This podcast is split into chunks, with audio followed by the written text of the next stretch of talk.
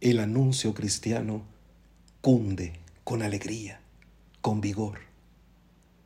Dilata los horizontes de la humanidad y de cada corazón. Establece su novedad como la roca firme sobre la que se puede asentar la esperanza. Garantiza con el amor el sentido de la existencia.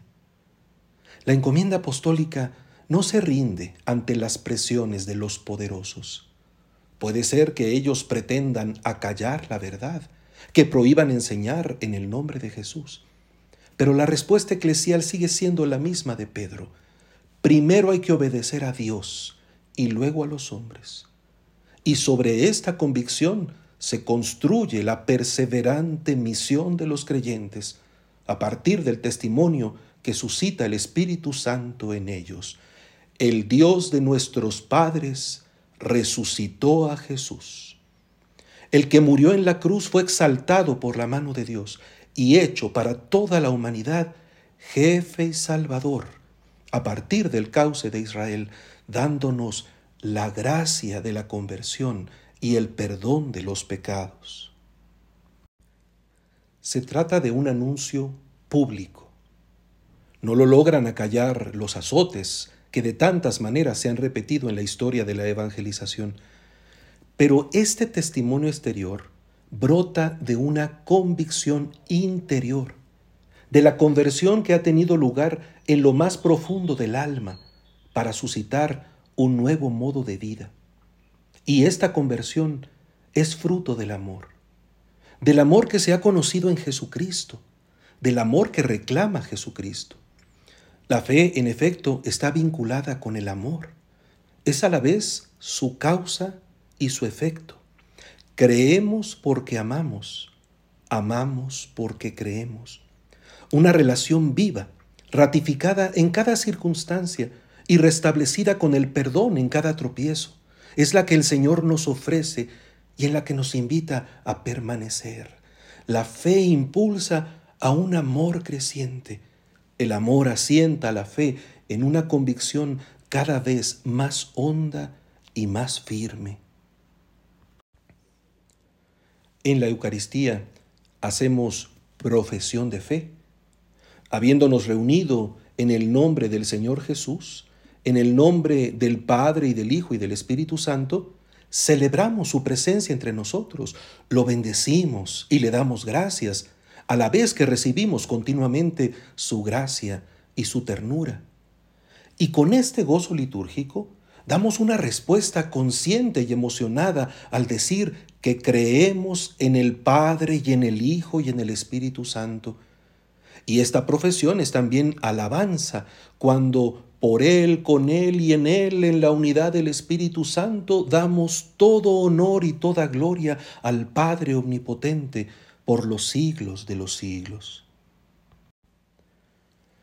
Conviene ahora hacer emerger a nuestra conciencia creyente la vena de amor que palpita en la profesión y en la alabanza. Al Señor resucitado le decimos, conmovidos por su solicitud y su interés, sí, Señor, tú sabes que te quiero. Y a la Santísima Trinidad, por cuya obra hemos sido salvados y a cuya vida hemos sido incorporados, le profesamos idéntico amor. Te amo, Padre Omnipotente. Te amo, Hijo de Dios, mi Señor. Te amo, Espíritu Santo. Y sabemos, a pesar de nuestra indigencia, a pesar de nuestra indignidad, a pesar de nuestra fragilidad, que es una profesión de fe y de amor sincera, que desborda la torpeza y participa del júbilo del universo entero. Nuestra humilde voz se une a la de todas las criaturas que hay en el cielo, en la tierra, debajo de la tierra y en el mar, que dicen al que está sentado en el trono y al Cordero la alabanza, el honor, la gloria y el poder por los siglos de los siglos. Nuestro amén es respuesta que simbra el cosmos, pero más aún es vibrante confesión de amor de nuestra propia e irrepetible originalidad, emotiva e intensa comunión con el mismo Dios que se nos ha dado a conocer y nos ha invitado a respirar su propio aliento, que nos realiza precisamente por su presencia en medio de nosotros y dentro de nosotros. ¿Por qué no se silencia el anuncio cristiano? ¿Por qué se vuelve a levantar la profesión cuando instituciones y fuerzas exigen su reserva? ¿Por qué cuando tantas inercias han decretado el fin de la fe, ésta ha renovado su vigor y ha vuelto a cubrir con sus ramas al ser humano sediento de verdad y de sentido? Porque no se trata de una moda o de un discurso pasajero, porque no está sujeta a los intereses creados de los comerciantes de la dicha, porque su savia se nutre del mismo amor divino que nos ha llamado a la existencia, y por eso volvemos a buscar su fuente cuando la sed de los hastíos culturales se siente en la garganta. Es su amor el que nos salva, el que nos da vida eterna.